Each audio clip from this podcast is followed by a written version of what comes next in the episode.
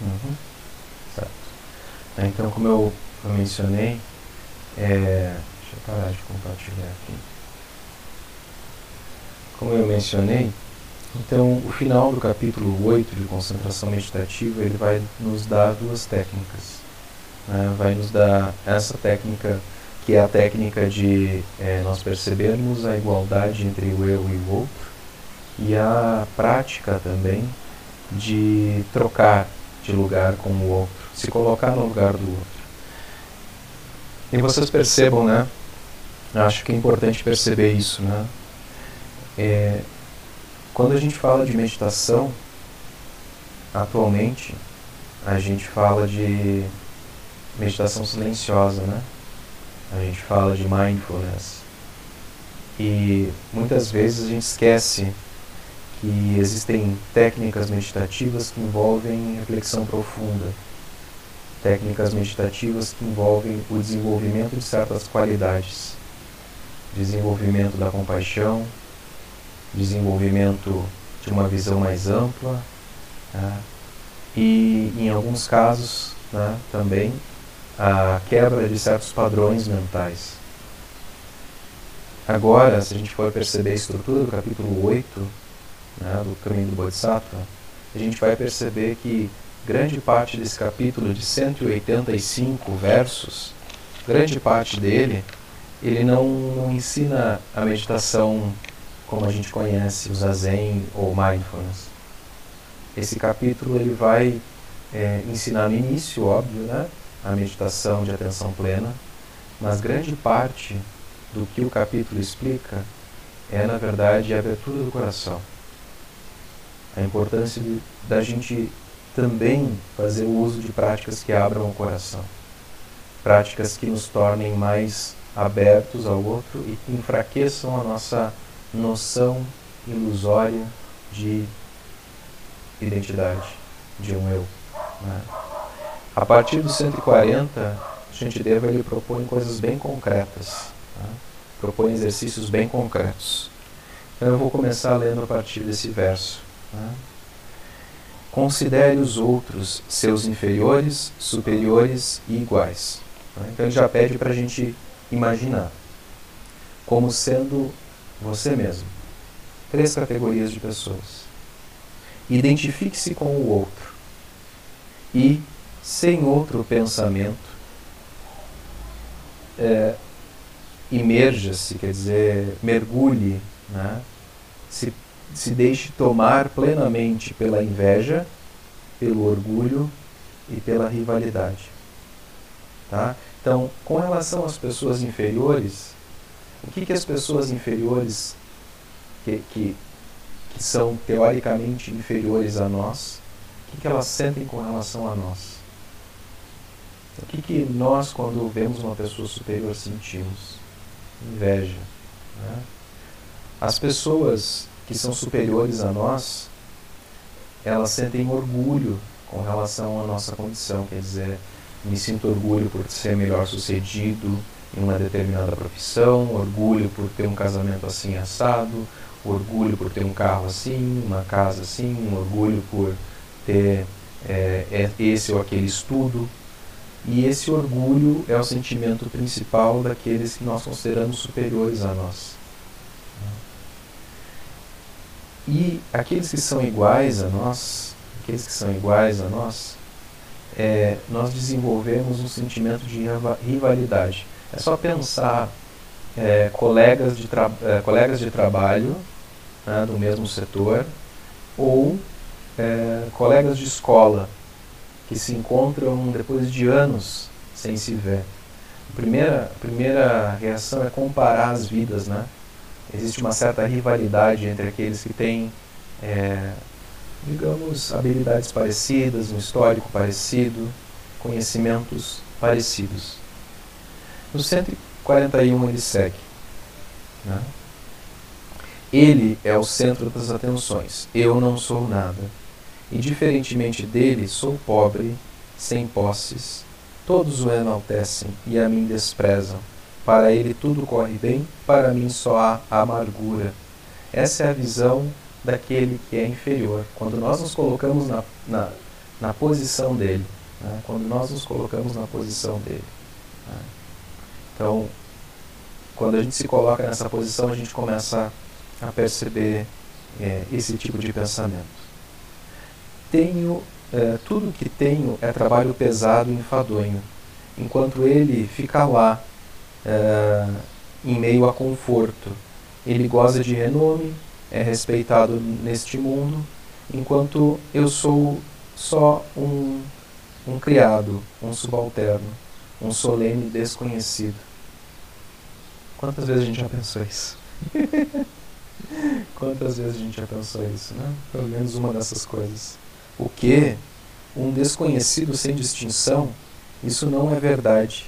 Eu tenho algumas boas qualidades. Ele não é melhor. Ele é inferior a, a, a algumas. Em comparação a alguns outros, eu me sobressaio. Minha disciplina, minha compreensão declinaram mas sou impotente, governado pelas minhas próprias emoções aflitivas.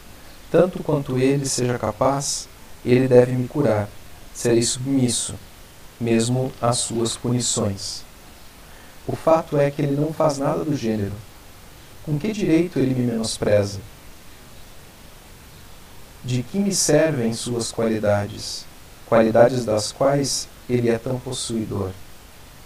indiferentemente à desgraça dos seres vivos que caminham na goela, na boca dos reinos desafortunados, ele exibe suas virtudes para os outros. Até mesmo se coloca entre os sábios. Possa eu me sobressair e sobrepujar ele. Ele, visto como meu pai semelhante. Em competições certamente conseguirei a minha fama e fortuna, renome e glória. Por todos os meios anunciarei meus dotes para todo o mundo, assegurando que as qualidades dele permaneçam desconhecidas por todos e ignoradas. Vou ocultar os meus defeitos, dissimular, pois eu, não ele, serei objeto de devoção. Eu, não ele, adquirirei posses e fama. Eu serei o centro das atenções. Então, o Sr. Deva segue aqui meditando sobre essa reificação, essa solidificação do eu. Vou me regalar com a vergonha e rebaixamento dele. Vou fazer dele um ser desprezível, alvo do escárnio e zombaria de todos. As pessoas dizem que esse pobre coitado está tentando competir comigo. Mas como pode ele se equiparar a mim em termos de cultura, beleza, riqueza e berço? Só de ouvi-los falar da minha excelência, minha reputação nos lábios de todos, fico arrepiado de alegria. Que delícia, que prazer. ele, ele vai, então, aqui, é, emulando essas falas das pessoas inferiores, das pessoas superiores e das pessoas medianas. Ainda que ele tenha alguma coisa, sou a pessoa para quem ele está trabalhando, que o orgulho falando. Ele pode ficar com o suficiente apenas para sobreviver, mas fazendo uso da minha, de minha força, vou tirar-lhe o resto. Vou tirar tudo que ele tem.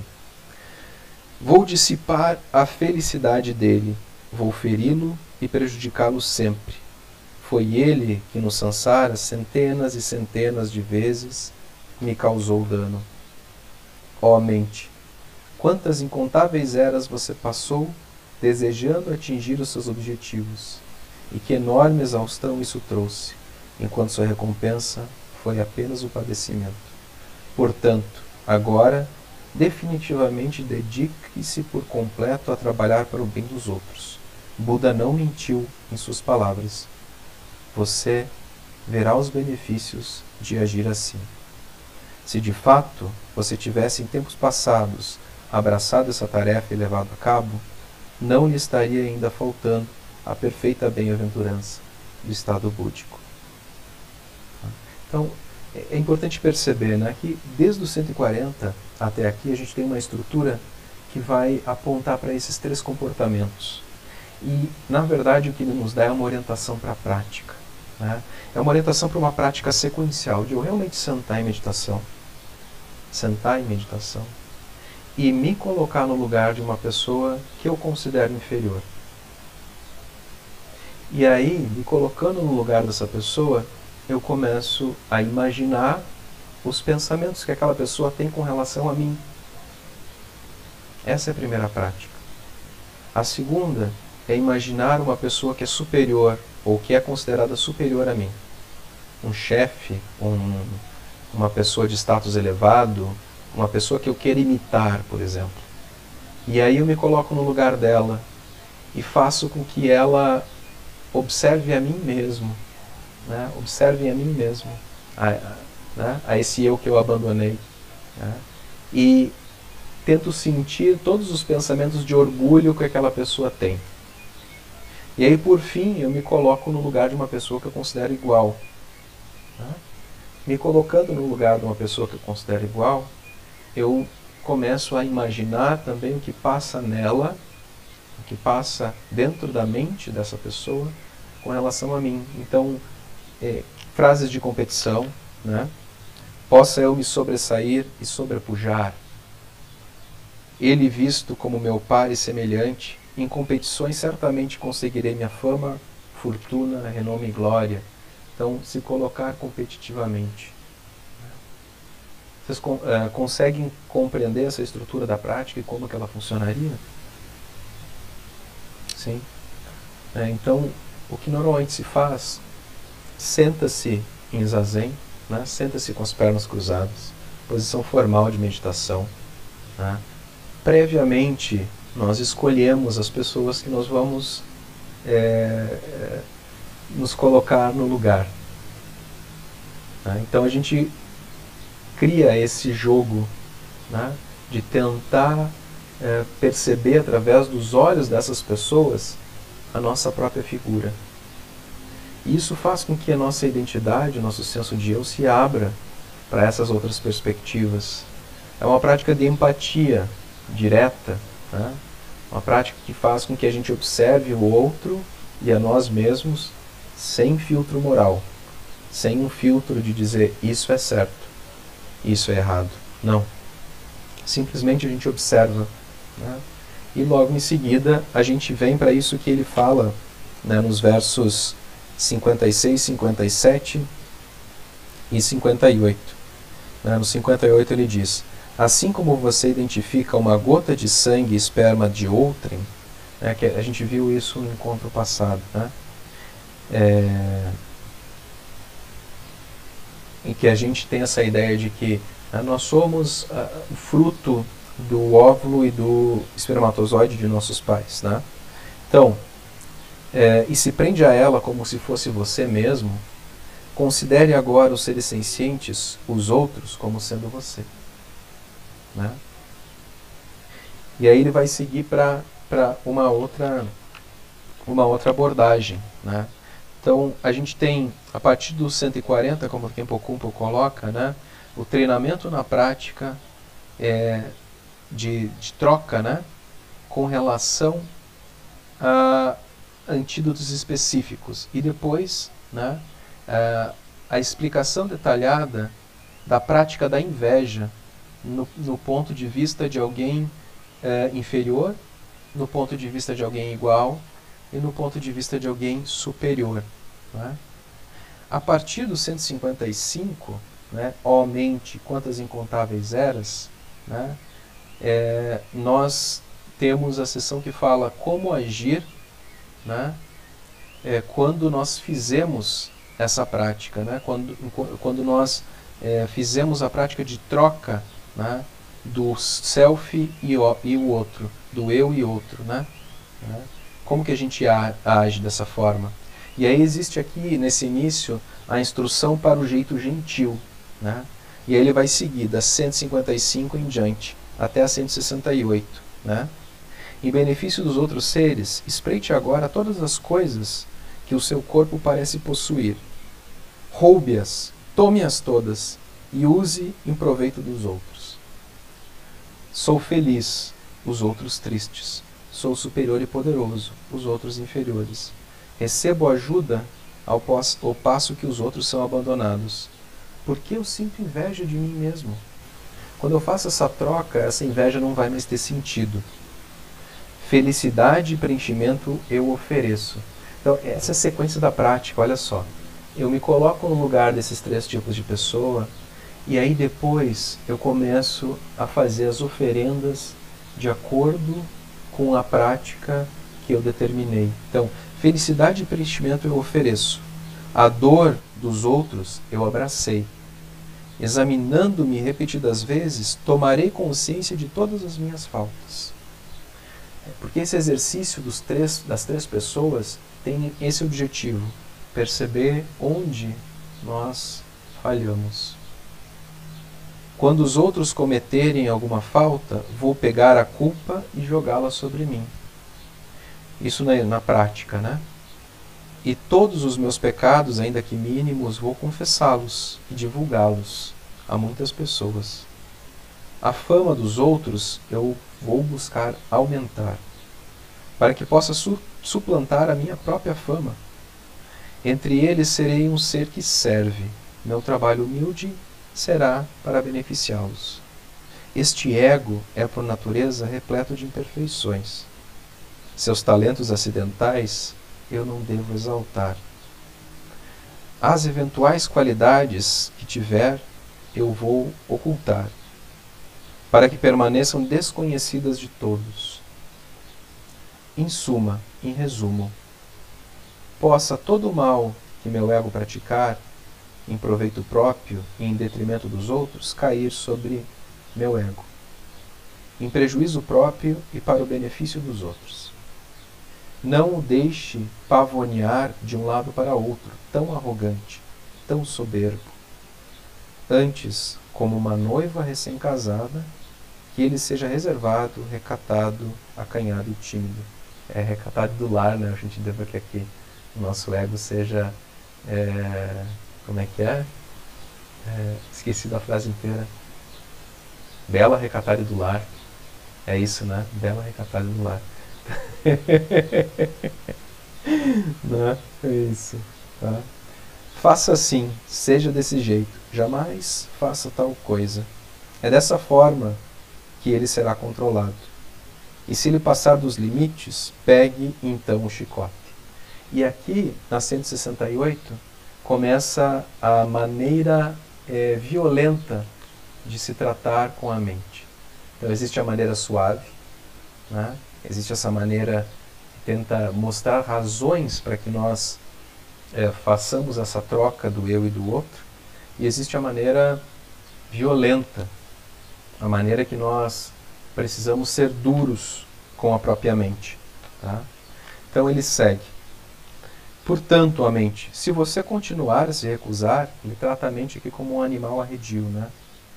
Apesar dos demorados conselhos que lhe foram dados, já que todo o mal tem em você sua raiz, você sem dúvida estará pronta para ser punido.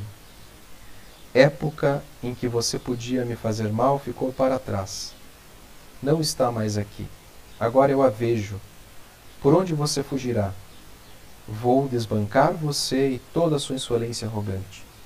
Permita que todo pensamento de se empenhar por si mesma seja totalmente rejeitado, abandonado.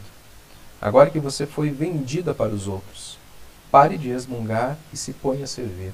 Então, Shantideva passa a ser rude com a própria mente, né? lembrando que a mente foi a mente que fez o voto de servir a todos os seres. Então, Agora que você foi vendida para os outros como uma escrava, pare de resmungar e se ponha a servir.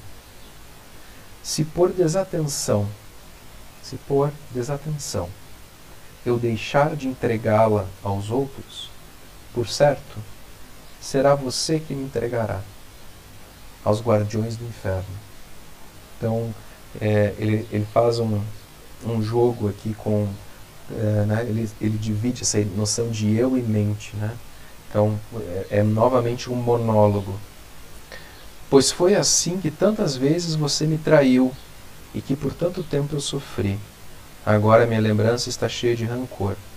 Vou esmagar as suas tramas egoístas. Assim, se quero satisfação, não devo nunca buscar contentar a mim mesmo. Da mesma forma, se quero me proteger, eu vou sempre proteger os outros. Na mesma medida em que esta forma humana é mimada e poupada de ferimentos, Do mesmo modo, na mesma extensão, ela se torna frágil e rabugenta. Aqueles que caem nesse estado, mesmo a terra e tudo o que ela contém, são incapazes de satisfazê-los. Pois quem pode lhes fazer todas as vontades? Sou irremediável. Desculpem. Seu irremediável querer, seu desejo irremediável, lhe traz sofrimento. E maquinações nocivas invadem a mente, ao passo que aqueles que têm o coração livre e desimpedido jamais verão o fim de sua boa fortuna. Jamais verão o fim de sua boa fortuna. Portanto, não darei espaço algum, oportunidade alguma para que as vontades do meu eu aumentem. E quanto a posses, as melhores coisas são aquelas que não atraem nem cativam. Pó e cinza são a condição final do corpo, deste corpo que inerte é movido por outras forças. Esta forma assustadora e impura, por que eu tomo por meu eu? Vivo ou morto, qual diferença faz? De que me serve essa máquina? Diferença separa de um punhado de terra? Por que não me livro do orgulho, né, do orgulho do corpo? Ao cobrir as atenções nesse corpo, ao cobrir de atenções este corpo, tantas mágoas eu incessantemente criei para mim. Qual o uso de todo o meu querer, de todo o meu odiar, por aquilo que na realidade é como um pedaço de madeira? Quer eu o proteja e mime, meu corpo, quer ele seja comido pelas aves, pelas aves carniceiras. Este corpo não sente prazer algum, aversão alguma, porque então eu o estimo tanto? Ressentimento quando insultado, prazer quando apreciado. O corpo não sente nenhum dos dois. Então por que me desgastar assim? Se eu disser que faço por ele ser adorado por outras pessoas, se eu disser que o faço por ele ser adorado por outras pessoas, pessoas que por essa razão consideram como amigas, já que todas elas apreciam o corpo que têm, por que eu não gosto do corpo delas também? Portanto, livre de todo o apego, doarei esse corpo para benefício de todos os seres. Assim, embora atormentado por tantos defeitos, vou adotá-lo como uma ferramenta necessária. Basta de todos esses maus, é, basta de todos esses meus modos infantis, seguirei o exemplo dos sábios recordando-me de seus conselhos sobre o cuidado e afastando-me de toda sonolência e entorpecimento mental. Como os herdeiros dos Budas em sua compaixão, tolerarei tudo o que deve ser tolerado. Pois se eu não trabalhar noite e dia, quando findará todo o meu penar? Para abolir os véus do escurecimento, desviarei minha mente do caminho errado, e sobre esse objeto perfeito constantemente a repousarei em estado de equilíbrio e meditação. Então esse verso 187 ele finaliza o oitavo capítulo. Né? E eles são versos que explicam a prática. Né? Então são versos que seguem esse diálogo do Shantideva com ele mesmo. E eu gostaria de propor para que a gente tentasse fazer essa prática. Né? Para que a gente tentasse fazer essa prática é, de trocar de lugar com essas pessoas. Né? Então nós temos agora 20 minutos. É, então eu proponho que a gente é, use esses 20 minutos para desenvolver essa prática de atenção e de trocar de lugar com seres que são considerados inferiores, seres que são considerados superiores e aqueles que nos são iguais e tentar perceber o que passa na mente dessas pessoas. Né? Isso tudo dentro desses 20 minutos.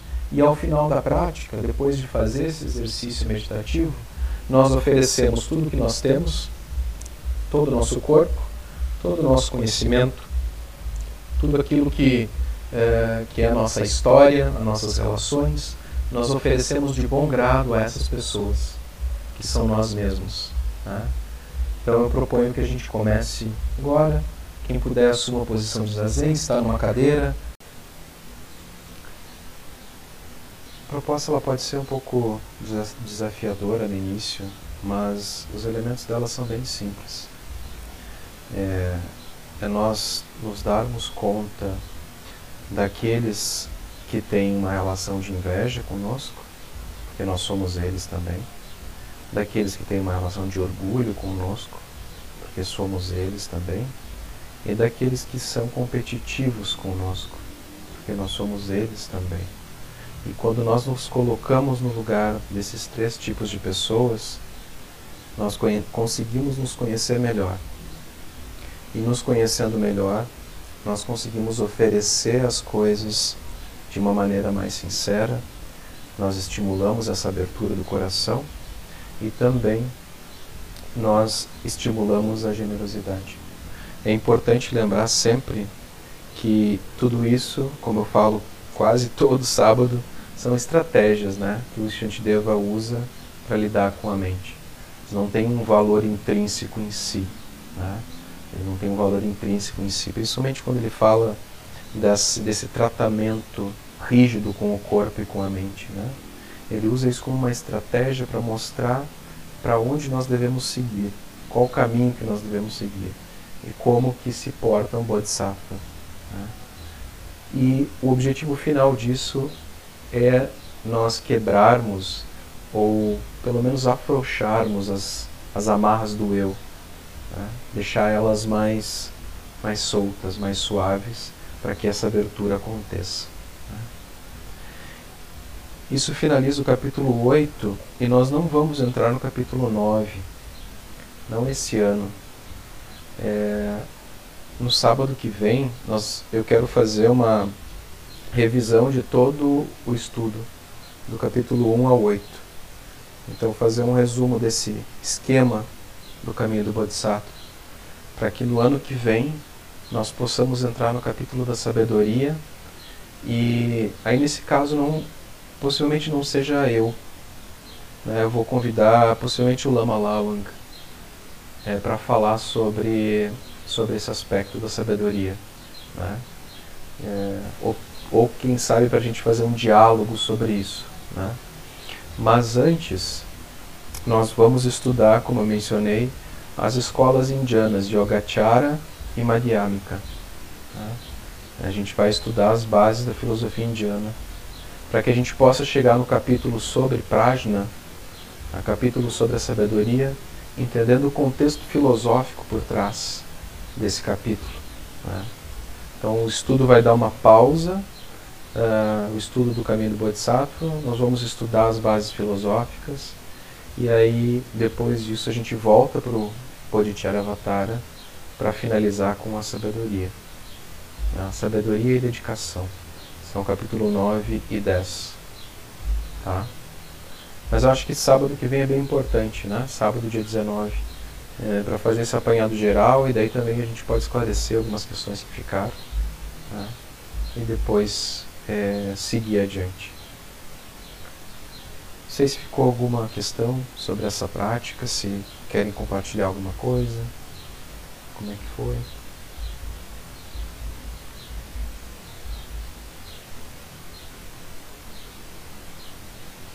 Dói, né? Dói, dói.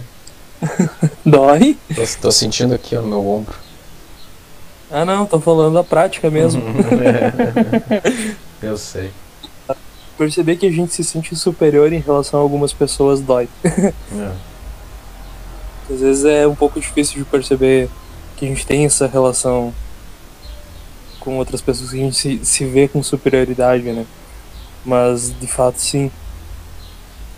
Que também é interessante conhecer onde a gente faz isso para fazer um pouco menos cada vez. Isso foi bem interessante, mas dói. Mas eu, eu acho mais difícil a, a parte em que a gente pensa nas pessoas iguais a nós, na competitividade. Eu acho essa mais sutil. Porque, é, e também eu acho que todo o contexto que a gente vive é, é, nos incentiva a ser competitivo com as pessoas, né? E aí tu abrir mão disso às vezes é como. Que é o intuito também, é abrir mão de coisas que são intrínsecas nossas, né? da nossa criação, da forma como a gente é ensinado a enxergar a realidade, entre aspas. Sim. É muito interessante. E dói.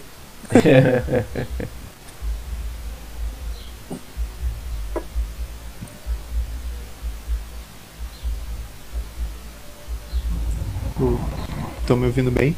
Sim. Interessante é que as três pessoas uh, conseguem identificar a mesma fraqueza entre os três pontos de vista. Quando se vê superior a alguém, é, é, pode revelar a mesma fragilidade que tem quando se sente inferior a alguém. Uhum. Eu consegui perceber assim. Como dois lados da mesma moeda, né? Mesma fraqueza. Exato. Exato.